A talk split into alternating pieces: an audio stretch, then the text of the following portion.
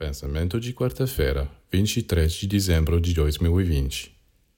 Quantas vezes já me disseram: Você nos fala sobre o reino de Deus e a fraternidade universal, mas nas atuais circunstâncias é uma utopia.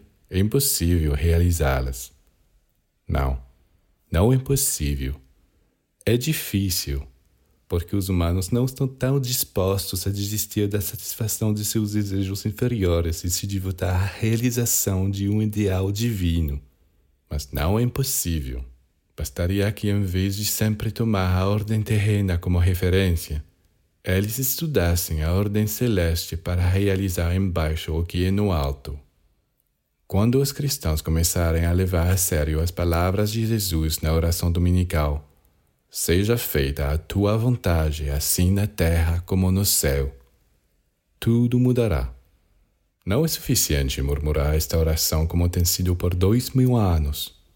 Gaguejamos inconscientemente. Seja feita a tua vontade, assim na terra como no céu. E continuamos a obedecer apenas à vontade humana, egoísta e mal informada quando finalmente decidiremos compreender a realizar a vontade divina?